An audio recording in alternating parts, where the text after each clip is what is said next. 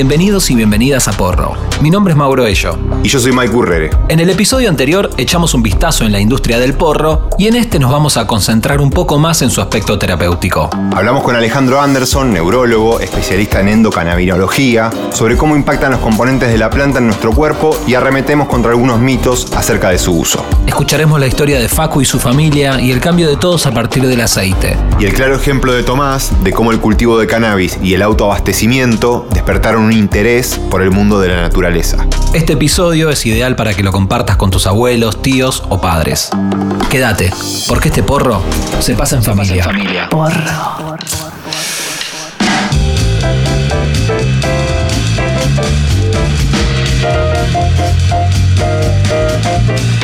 Durante años se reforzó una mirada sesgada sobre la droga como algo negativo, criminal y oscuro. Y los medios de comunicación tradicionales fueron quienes jugaron un rol importantísimo en esta poco precisa estigmatización.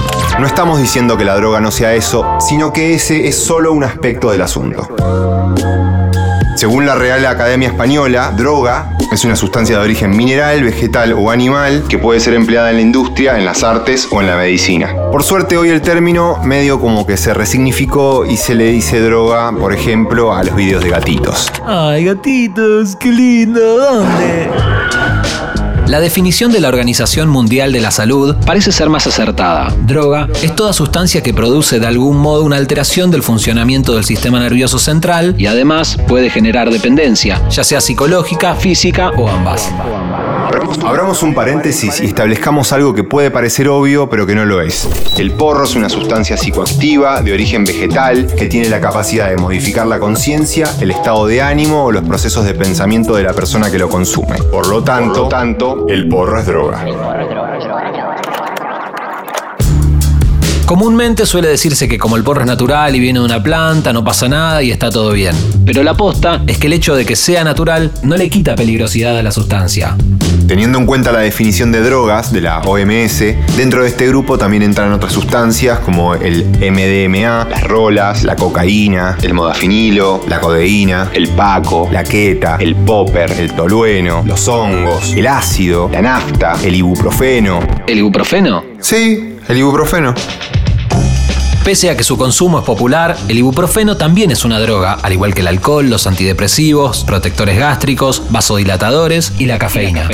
Para, para, para, para, va- vamos por orden porque no puedo comprenderlo. Para. Sí. Hasta se me cayó la taza de café que tenía. No, no.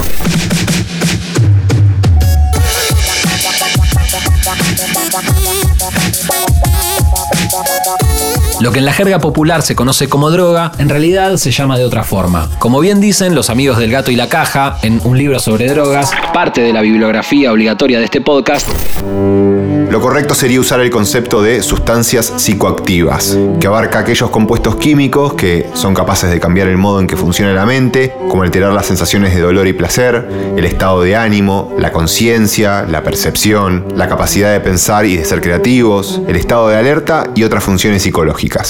Porro. Podcast de cannabis. En el primer episodio de Porro, establecimos que no debería haber una distinción entre el consumo medicinal y el consumo recreativo como se suele hacer. Su uso siempre es terapéutico, y a lo largo de este episodio vamos a intentar desarmar un poco esta dicotomía. Si bien hay distintas formas de consumir el cannabis, algunas más efectivas, otras más creativas, en los últimos años el porro rompió varios preconceptos basándose en evidencia científica y comprobable. Y el aceite de cannabis se empezó a imponer como una nueva alternativa medicinal para quienes lo consumen y en algunos casos hasta sustituye a los fármacos tradicionales. Eh, bueno, mi nombre es Alejandro Anderson. Alejandro Anderson es neurólogo, especialista en endocannabinología, matrícula nacional número 65836. Mi puerta de entrada para el cannabis fue la epilepsia. Para el 2016 atendí a una familia cuyo hijo tenía una epilepsia refractaria. Un cuadro que no respondía ni siquiera a cuatro drogas empleadas en dosis máximas. Mejoraba, tenía menos crisis, pero seguía teniendo varias crisis incluso por semana. Como esta familia había vivido en Estados Unidos, me comentó que unos amigos tenían un hijo con un cuadro parecido al de mi paciente, habían comenzado a tratarlo con un producto derivado de la marihuana y que estaba mucho mejor. Yo lo primero que hice fue abrir mis ojos y entonces le pregunté, a ver, contame un poco más, le digo, ¿cómo un producto derivado de la marihuana? Me explica, me cuenta y bueno, me pareció lógico y la verdad que después de haber probado tantas cosas dije, bueno, ¿por qué no? Acto seguido, lo que hice fue llamar por teléfono al ANMAT y preguntar si iba a tener algún problema por hacer una indicación de un producto que era derivado del cannabis. Y me dijeron que sí, que lo podía hacer bajo la vía de excepción. Entonces, mi paciente comenzó a tratarse con el aceite de Charlotte y para mi eh, asombro realmente bajó muchísimo, siguió mejorando, hasta el día de hoy lo atiendo y la verdad que las crisis ocurren incluso cada varios meses, así que el porcentaje de mejoría fue absolutamente significativo.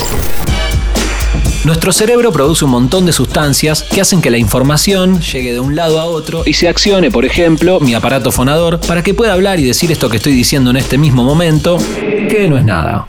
Los receptores neuronales, que son quienes reciben estos compuestos químicos, tienen una forma similar a la de la sustancia entrante. Las sustancias exógenas, las que no provienen de nuestro propio cuerpo, llegan a estos receptores que las reciben o las rechazan dependiendo de su similitud con las endógenas. El famoso efecto llave-cerradura. El cannabis, mejor dicho los fitocannabinoides, tienen la particularidad de ser asimilados de manera natural por nuestro cuerpo a través de un sistema propio. Nosotros producimos cannabinoides, se llaman endocannabinoides, y además tenemos receptores específicos para estos. El sistema endocannabinoide es un sistema de comunicación entre las células de nuestro organismo. Los eh, ligandos o cannabinoides o endocannabinoides son las moléculas que conectan a todo este sistema entre sí. Estas sustancias que están presentes en nuestro organismo actúan en los receptores cannabinoides, donde también actúan los cannabinoides vegetales o fitocannabinoides de la planta de cannabis o de marihuana. Este conjunto de diferentes vías arma toda una red que es la que conocemos como sistema endocannabinoide que tiene muchísimas funciones de homeostasis dentro del propio organismo. Está armado primero por sistemas enzimáticos que fabrican a estas llaves o ligandos, que viajan de una célula o neurona a otra, llegan a la cerradura, que son los receptores, y luego están los sistemas enzimáticos que los degradan. Oye, oye, despacio, cerebrito.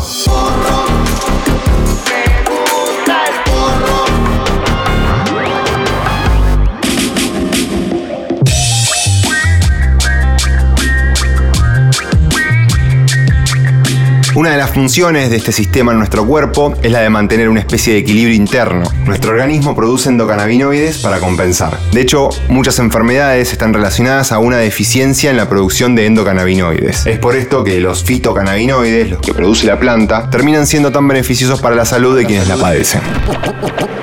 Por ejemplo, yo tengo que mantener un nivel parejo de glucosa, de azúcar en sangre. No puedo tenerlo ni muy alto y estar en niveles de diabetes, ni puedo tener eso en un nivel muy bajo y sufrir de hipoglucemia. Entonces, ¿cuál es la, digamos, la función homeostática en este caso? Mantener la glucemia entre un valor entre 70 y 110 miligramos. Cada sustancia química del cuerpo debe mantenerse dentro de un determinado rango. Y a eso básicamente es a lo que llamamos homeostasis.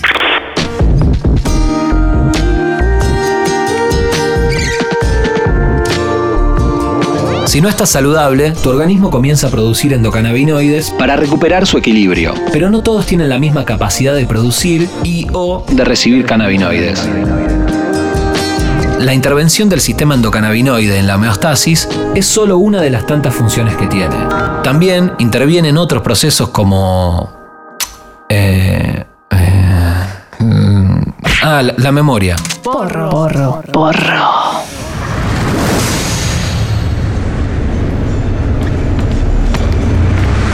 Imagínense ustedes alguien que va caminando por la calle Y en ese determinado momento, dos colectivos chocan. Se accidenta la gente. Vienen las ambulancias. Personas que sangran. Escenas sumamente traumáticas. Incluso seguramente algún muerto.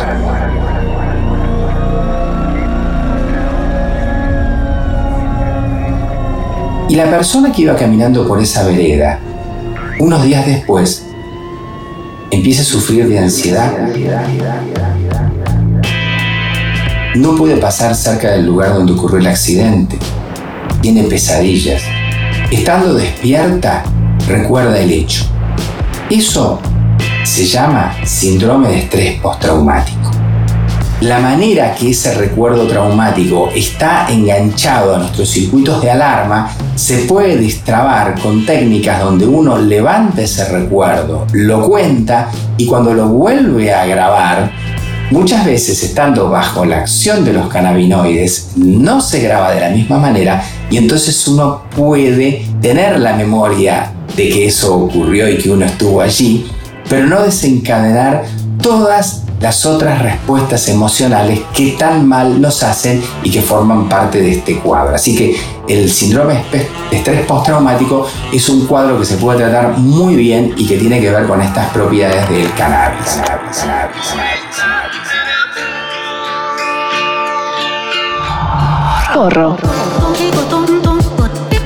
Otro lugar donde actúan muy bien los cannabinoides tiene que ver con el sistema de recompensa. También tiene que ver con la alimentación, con el metabolismo, con la saciedad y con el metabolismo, con la capacidad, por ejemplo, de sintetizar eh, lípidos, el control de la ansiedad, el sueño y el descanso, que también son importantes para restablecernos y tienen que ver con la regeneración y neuroregeneración, también son manejados por el sistema endocannabinoide.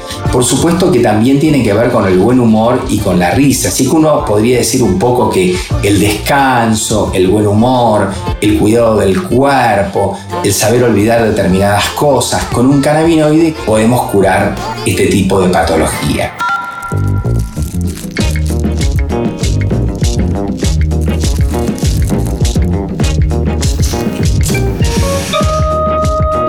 Para, si tenemos un sistema endocannabinoide, entonces ¿fumar porro es natural y está bien? No, porque fumar es perjudicial para la salud y si bien tenemos un sistema endocannabinoide que permite que nuestro cuerpo asimile esos fitocannabinoides, esto no significa que siempre haga bien. Por ejemplo, el cerebro, durante la adolescencia, transita un momento clave en el desarrollo. El consumo de THC en ese periodo puede interferir en la maduración del sistema endocannabinoide. Querías un whisky doble, voy a ofrecerte algo más. Hasta un par de cigarrillos. ¿Hecho con qué? Con fantasía. ¿Marihuana? Ah, no le pongas nombres a los sueños. Porro, porro, porro. En el caso del, del cannabis, lo que yo siempre le, le digo a los pacientes es que traten de vaporizar. El fumar un porro es lo mismo que fumar tabaco en ese sentido. Por la temperatura que tiene la, la brasa, te consume alguna serie de sustancias beneficiosas y te genera algunas sustancias tóxicas y obviamente puede colaborar en un problema de la parte respiratoria. Vaporizarlo, que lo pones en 160 grados, no tiene ningún tipo de, de problema. Además, el vaporizado es muy útil para una serie de, de problemas médicos porque tiene una llegada rapidísima. En 15 minutos te actúa. Para una crisis de jaqueca, por ejemplo, que el aceite va a tardar una hora, dos horas y que no te sirve, el mismo producto, el mismo producto, vaporizándolo, el mismo cogollo de donde obtenés ese aceite, si se lo metes al vapo, actúa bárbaro. Tengo un tema con todo lo que tiene que ver con el, el fumar, con el acto de fumar. O sea, conversamos por un paciente con un dolor eh, oncológico, era de, de recursos muy bajos, se calmaba este, fumando un porro gran parte de los dolores. Entonces, me preguntaron yo qué opinaba de eso. Y yo le dije, mira, me parece perfecto, le digo, porque tenés que adecuarte a las situaciones. Yo a ese paciente no lo puedo pedir que se compre un vaporizador de 250 dólares. Es obvio que no lo puede hacer. Entonces, dentro de ese marco, me parece perfecto que se fume un porro para este, controlar, para mejorar el dolor y tener mejor calidad de vida. Es obvio. Winners don't do drugs. Porro.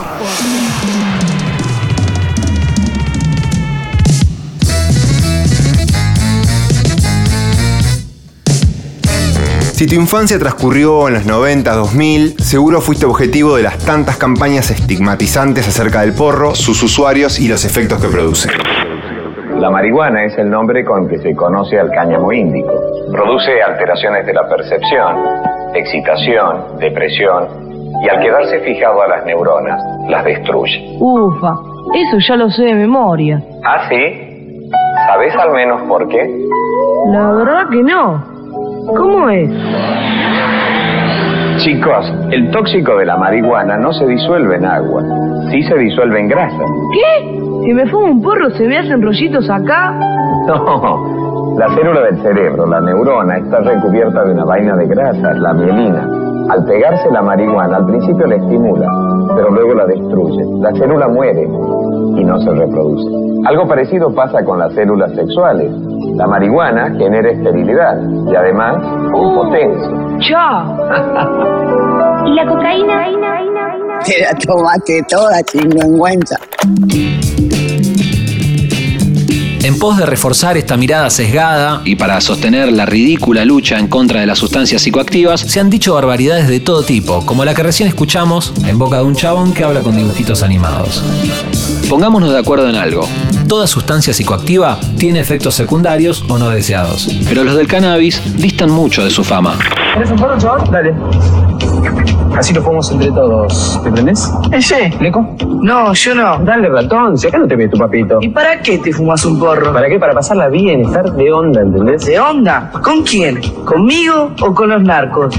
Así que yo me fumo un porro, menos neuronas para mí y más guitas para ellos. Salí, Gil, yo. La mayoría de estos mitos, como el del efecto góndola que propone al cannabis como puerta de acceso a otras sustancias, o que el cannabis es una droga mortalmente peligrosa, o que produce esterilidad, hoy serían algo así como las fake news del porro. Ahora le llaman fake news. que se fueron construyendo en base a la manipulación de datos específicos y el ocultamiento de otros muy importantes, con alguna pizca de muerte y alarmismo. Por ejemplo, el porro mata neuronas. Si bien uno puede verse reducido en sus facultades cognitivas durante el efecto, no quiere decir que esto vaya a ser permanente. De hecho, varios estudios demuestran que la función de la memoria, algo que preocupa a muchos usuarios crónicos, vuelve a la normalidad cuando se suspende el consumo. Si sos usuario, probablemente no te ayude para estudiar los apuntes de la facultad, pero quizás sí pueda ayudarte a metabolizar esa data al permitirte ver las cosas desde otro ángulo, a la vez que funciona como recompensa al finalizar las horas de estudio. No, no, no, para, para, para, Mike. ¿Estamos recomendando fumar porro para estudiar? no, no. Porro, un podcast de cannabis.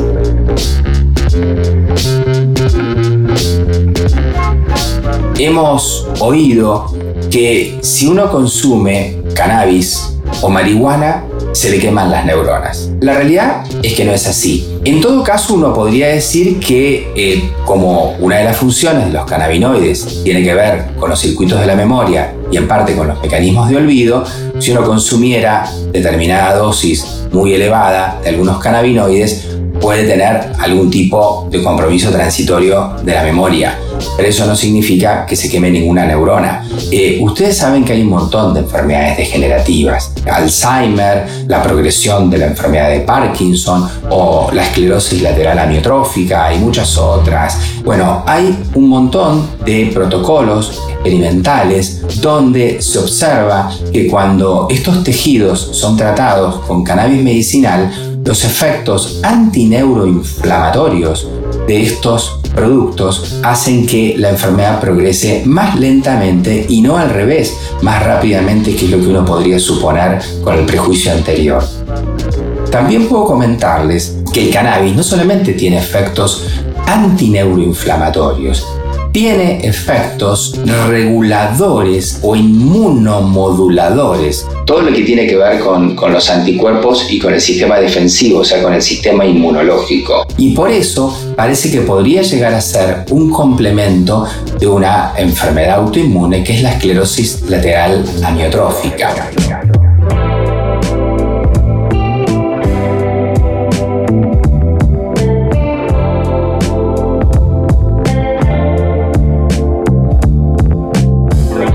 Algunos son inofensivos, como el innecesario y ridículo mito de la rivalidad índica versus sativa, pero otros son peligrosos, porque no solo se difunden increíblemente rápido, sino que pueden privar a muchas personas que tienen la necesidad de acceder a una sustancia que cure sus enfermedades, alivie sus dolencias y mejore su calidad de vida. También hemos escuchado que puede desencadenar trastornos psiquiátricos. Se habla de psicosis, se habla de esquizofrenia. Bueno, yo les quiero comentar que todo depende de cuál es la fórmula que nosotros empleemos. Al día de hoy hay protocolos de investigación donde lo que hacen es emplear el CBD, el cannabidiol, para justamente tratar la esquizofrenia. Así que en realidad los trastornos de conducta psiquiátricos, lejos de poder ser desencadenados, también pueden ser tratados con cannabis medicinal.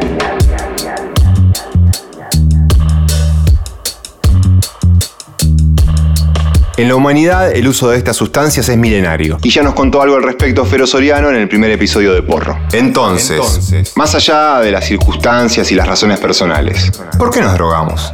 Escuchemos a José Antonio Rodríguez Piedrabuena, psicólogo y psiquiatra.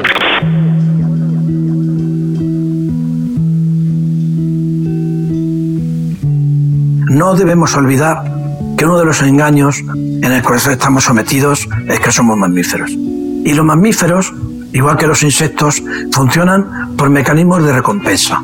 ¿Y cuáles son los mecanismos de recompensa?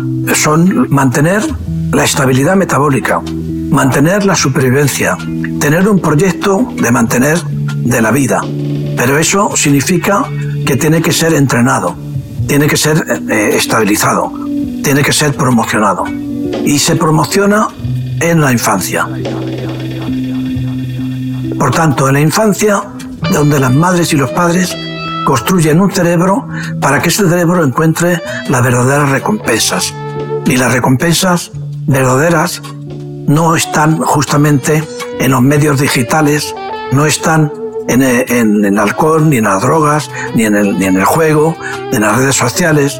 Las recompensas tienen que ser con arreglo a nuestra genética. Y nuestra genética nos dice que somos animales aunque negamos totalmente serlo. Por tanto, nos drogamos, pues nuestra programación genética hace buscar placeres sencillos, naturales. Nos estamos haciendo adicciones a cosas que no son verdadera recompensa. La única verdadera recompensa es la conservación de la salud. No, no importa. Todo fue mi culpa. Aprendí a que no debo drogarme más para crear las ideas. Debo crear las ideas y luego drogarme para premiarme. Porro.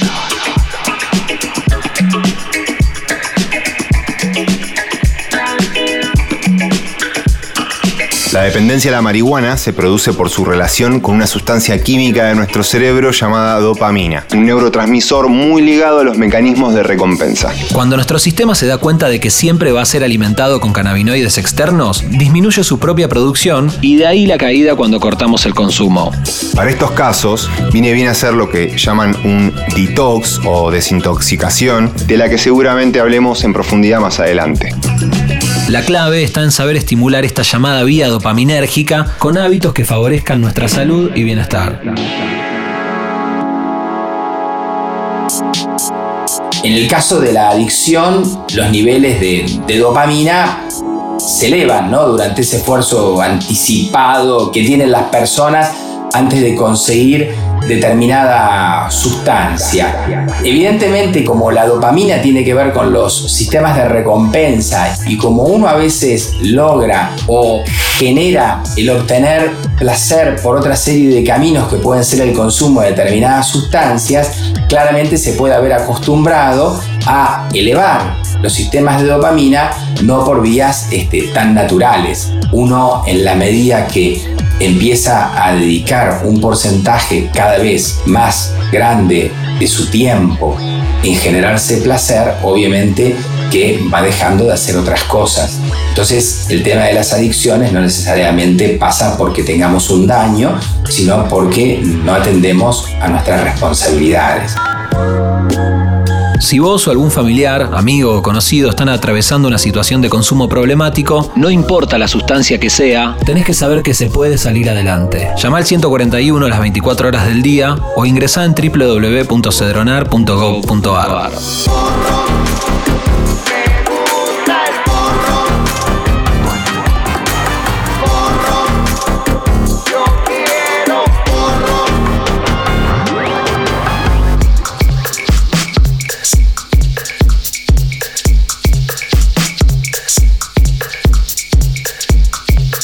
El aceite canábico fue quien puso nuevamente a la marihuana en el centro de la discusión respecto de su prohibición. Pero esta vez con un impacto más certero en la sociedad, logrando romper con muchos prejuicios reforzados durante años. Ahora padres entienden mejor a sus hijos y sus consumos e incluso pueden llegar a compartir la misma medicina, el porro. Hola, soy Mariel, mamá de Facundo de casi 14 años de edad, usuario de cannabis eh, desde hace tres años. La historia que estás por escuchar es maravillosa. Es el relato en la voz de una mamá buscando mejorar la calidad de vida de su hijo. Historias como estas no solo hacen que se superen los prejuicios de la planta y su consumo, sino que ayudan a otras personas a quizás encontrar una salida para una dolencia o condición que los está afectando e incluso mejorar considerablemente su estado de ánimo y humor. Facu tiene casi 14 años y su patología, que es trastorno del espectro autista, es permanente. Esto significa que no se cura, pero que sí se mejora mucho su condición.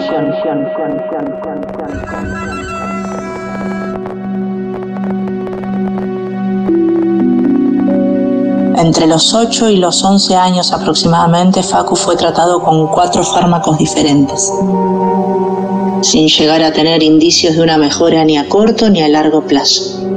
Esto fue bastante frustrante para nosotros porque como papás creíamos que esto era lo correcto. Un día del año 2017, creo que era febrero, Facu se desbordó conductualmente en la calle. Fue una situación horrible. Fue tal el desborde que tuvo que tuvo que intervenir la policía para ayudarme a calmarlo y para posteriormente acompañarme hasta casa. Ese día fue el día que decidimos empezar a buscar información sobre esta planta que erróneamente hasta ese momento nosotros creíamos que era una droga y sobre cómo conseguir el aceite de cannabis. En esta búsqueda por mejorar la calidad de vida de Facu, en esta búsqueda de información sobre esta planta que desconocíamos totalmente, nos ganó la desesperación y terminamos comprando un aceite. No sabíamos su procedencia, nos aseguraban que era lo que Facu necesitaba, pero, pero la verdad es que fue una experiencia muy, muy mala.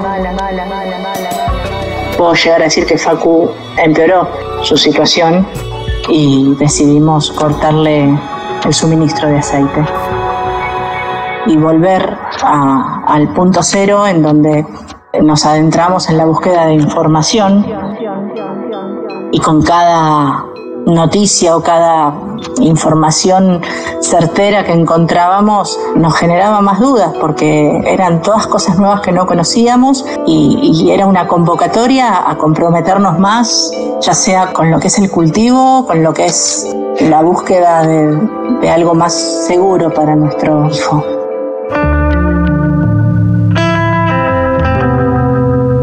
La regulación del cannabis sirve también para que en casos como el de Facu no haya personas que se aprovechen de la necesidad ajena vendiendo un aceite malo o que no obtiene el efecto buscado. En un marco de ilegalidad, el autocultivo, a pesar de sus riesgos, es la mejor forma de acceder al aceite. Y madres y padres se exponen todo el tiempo ante una ley absurda que les prohíbe acceder a un medicamento natural. Pero este no es el único inconveniente al que se enfrentan, sino que también tienen que aprender en principio a cultivar la planta con todo lo que esto lleva y recién después poder hacer la extracción del aceite. Todas cosas que nosotros aprendimos durante mucho tiempo, y el tiempo para quien no goza de buena salud es oro. Es acá donde se genera un link muy interesante entre los cultivadores y las personas que quieren o necesitan hacer su propia medicina. Conocimos a los cannabicultores que son las personas que, que nos acompañan hoy en día, que nos enseñaron no solamente un montón de cosas sobre cultivo, sino que nos, nos enseñan, nos enseñaron a, a tener otro modo de vida, diferente, y a conectarnos de otra manera, no solamente con Facundo, sino nosotros como familia. Desde que Facu toma aceite, de un tiempo a esta parte nos empezamos a dar cuenta de que empezó a despertar un montón de etapas suyas internas, como que el aceite le permitió tener la tranquilidad determinada, la armonía interna determinada para poder tomarse el tiempo de aprender, de prestar atención y ver cómo se hace. Nos pasó que hemos intentado ayudarlo a hacer cosas y él ya las sabía, como que anteriormente él sabía lo que quería, no sabía cómo hacerlo y la medicación que tomaba se lo impedía. Yo creo que le causaba un aturdimiento tan grande que no le permitía prestar atención y aprender. El aceite le permitió a él encontrar la armonía y a nosotros acompañarlo de un mejor modo del que antes lo acompañábamos. Porro. Muchas veces el uso de la marihuana desencadena, cual caída de fichas, una serie de emociones que pueden echarnos luz sobre aspectos flojos de nuestros vínculos y enriquecerlos. Cuando tuvimos el primer aceite seguro, había sido tan mala la experiencia anterior que decidimos probarlo nosotros.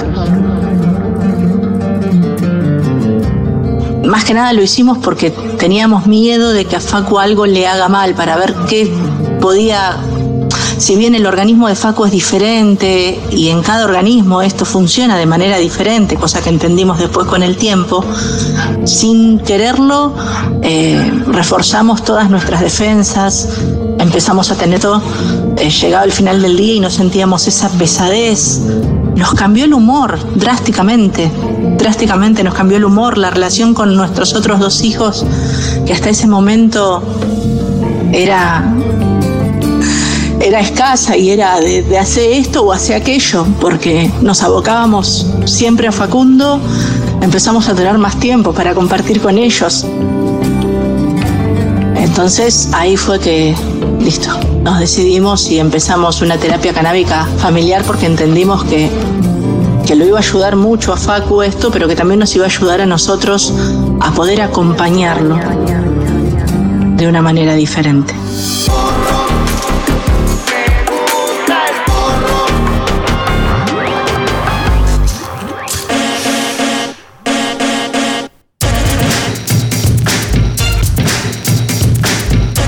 Lejos de la mirada sesgada como algo solamente criminal, el cannabis ha demostrado no solo posicionarse como una gran oportunidad de negocios, sino también como la puerta de salida al dolor y un montón de otras afecciones. Hoy en día, su uso llega a lugares que jamás nos hubiésemos imaginado.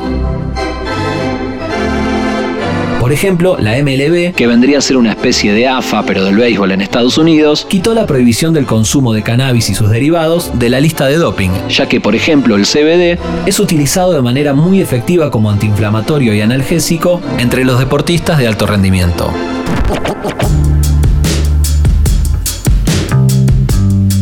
La lista de patologías neurológicas y no neurológicas posibles de ser tratadas con el cannabis medicinal es cada vez más amplia. Estamos hablando de más de 40 patologías y síntomas. Tenemos la epilepsia, la esclerosis múltiple, lesiones medulares, parálisis cerebral, autismo o TGD, el dolor oncológico y el dolor no oncológico, como la fibromialgia, neuropatías, neuralgias, dolor neuropático, migrañas y además los movimientos anormales, la enfermedad de Parkinson, el temblor esencial, los tics o el Tourette, cuadros degenerativos como la enfermedad de Alzheimer, la esclerosis lateral amiotrófica. Por supuesto que está la depresión, el insomnio y la esquizofrenia. No quiero dejar de mencionarles que también hay trabajos en el asma, la hipertensión arterial, la diabetes, la obesidad, el cáncer testicular, eh, cuadros de dolor menstrual, realmente tuvo una serie de patologías dermatológicas para las cuales, donde está el acné como patología más sencilla, pero patologías mucho más serias donde también tenemos una serie de protocolos en marcha en este momento y con lo cual vamos a superar absolutamente el número de 10.000 trabajos de investigación que respaldan todo lo que estamos comentando. Todos aprendimos en la primaria que las plantas ocupan un rol fundamental en la producción de oxígeno. Incorporarlas a nuestra vida puede llegar a ser un hábito muy saludable. Quizás creíste haber nacido sin el don del dedo verde, pero te sorprenderías de lo que podés lograr con un poco de dedicación y constancia. Por ejemplo, uno de los errores más comunes al tratar de mantener con vida una planta suele ser el exceso o la falta de riego. A partir del cultivo de marihuana, muchos redescubren este vínculo con la tierra y extienden esos cuidados a otras plantas como tomates cherry o las aromáticas que suelen ser muy buenas aliadas del cultivo de cannabis. Y por más que todo esto te huela a pachuli y suene medio una hipiada terrible, no lo es. Escuchemos a Celeste Romero, médica psiquiatra, en una entrevista en Radio Nacional. Al ser una planta y, esto ¿no? De, los desafíos de encontrar una planta efectiva y demás, hace que las personas regresen a la naturaleza. Entonces, eh, de repente las familias que cultivan cannabis después se, ponen, se ponen a cultivar otras plantas, empiezan a armar una huerta y eso, eso es salud. Porro.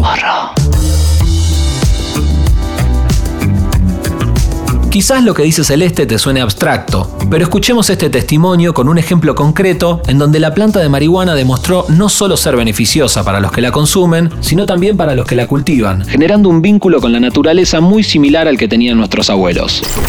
Hola, mi nombre es Tomás Luzardi, coordinador y fundador del Proyecto Cultivarte, un proyecto que trabaja para acercar la cultura de, la huerta y del compostaje a aquellas personas o instituciones interesadas, tratando de brindarles las herramientas y conocimientos para que puedan desarrollar sus propios proyectos. Y en esta ocasión queríamos contarles un poco lo que vemos nosotros y entendemos que es una intrínseca relación entre el cultivo de cannabis y acercarnos a todo este mundo de la naturaleza del cual parecíamos no formar parte y, creemos nosotros que, el gran desafío de esta época es darnos cuenta que es nuestra propia naturaleza eh, de la que nos alejamos, que en algo tan simple como cultivar una planta nueva podemos encontrar un montón de, aprendizajes, de enseñanzas y sobre todo de un profundo acercamiento a, a la naturaleza de la cual en eh, los últimos años y sobre todo aquí en las grandes ciudades estamos un poco alejados. Muchas veces uno empieza cultivando cannabis porque por ahí es algo que es más difícil de conseguir. Digo, yo un morrón lo quiero comprar, voy a la verdulería y lo puedo comprar. Ahora con el cannabis, que, se hace un poco más complejo y que las situaciones a veces nos exponen a ciertos riesgos, eh, mucha gente decide emprender el viaje de cultivar para poder abastecerse de una manera más sana. Y en esta decisión de, emprender ese viaje me parece que es donde realmente nos ponemos cara a cara con la naturaleza. Digo, el cultivador se termina encontrando que está presente en los ciclos naturales, que conoce las estacionalidades, que conoce enfermedades de las plantas, nombres de las plantas, que sabe cómo iniciar un cultivo de semilla o de plantín o de esqueje. Todas estas cosas que son propias de la naturaleza están buenísimas y estoy bastante seguro que por lo menos en nuestro caso fue el cultivo de cannabis el que nos acercó y nos hizo ver esto y que después una vez que uno eh, inicia con el cannabis es muy traspolable a cualquier otro cultivo.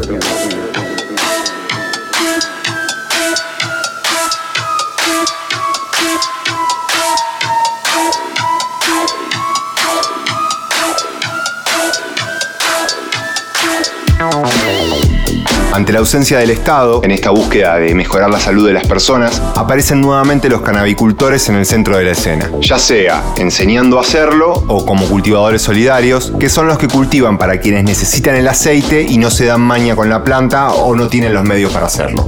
En esta nueva unión entre cultivadores y pacientes, el cannabis contribuye también acortando una brecha generacional inmensa. Esto se pudo ver claramente en Expo Cannabis 2019, donde los pasillos estaban llenos de cultivadores experimentados, amateurs y abuelitos queriendo aprender a cultivar su propia medicina.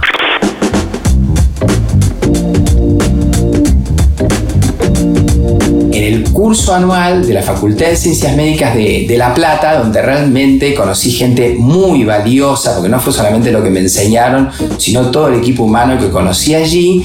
No solamente tomé contacto con los médicos que me enseñaban, con los médicos con los que compartía, sino con otra gente que no era médica. Y la verdad que por primera vez estuve en contacto con cultivadores.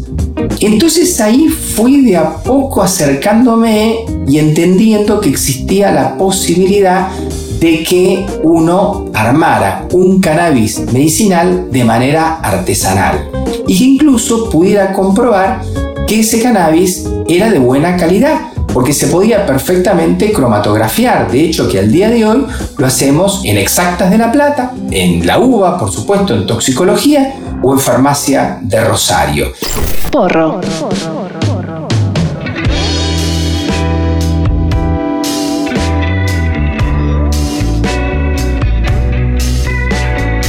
Si bien los diferentes tipos de consumo, ya sea en aceite, vaporizado, en un brownie o en un porro, responden a distintas razones, todos coinciden en algo, encontrar a través de ellos una mejor calidad de vida. El viejo prohibicionismo, hoy disfrazado de moderno, plantea una falsa dicotomía, la que separa el uso del cannabis medicinal del uso recreativo. Y esto no hace más que alimentar un imaginario que asocia el consumo de la planta con la marginalidad y las adicciones. La OMS define a la salud no solo como la ausencia de una enfermedad, sino como un estado de completo bienestar físico, mental y social. Quizás esta definición nos permita tener otra mirada sobre aquellos que a través del consumo buscamos bajar la ansiedad de un día fuerte de trabajo o simplemente para conectar con el placer y con uno mismo. No podemos seguir juzgando a las sustancias como buenas o malas, sino a partir del uso que le damos. Y para esto necesitamos acceso a información de calidad. Muchas veces es la falta de esta la que hace que jóvenes, y no tanto, caigan en adicciones con drogas mucho más tóxicas que el cannabis y altamente adictivas. No estaría siendo el caso de la marihuana, que sin ser la solución a todos los males, viene demostrando que con un uso responsable es más beneficiosa para la salud que perjudicial.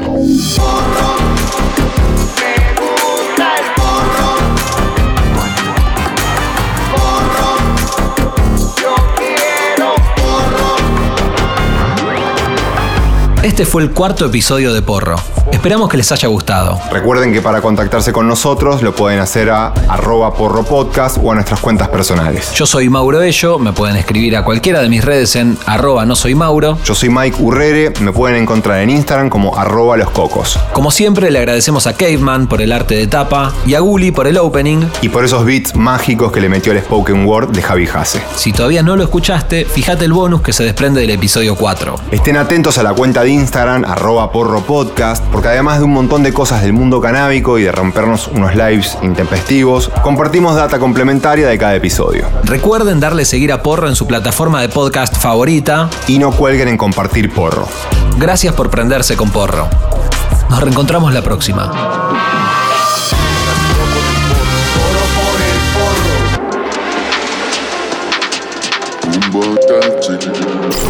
Porro es un podcast original de Posta.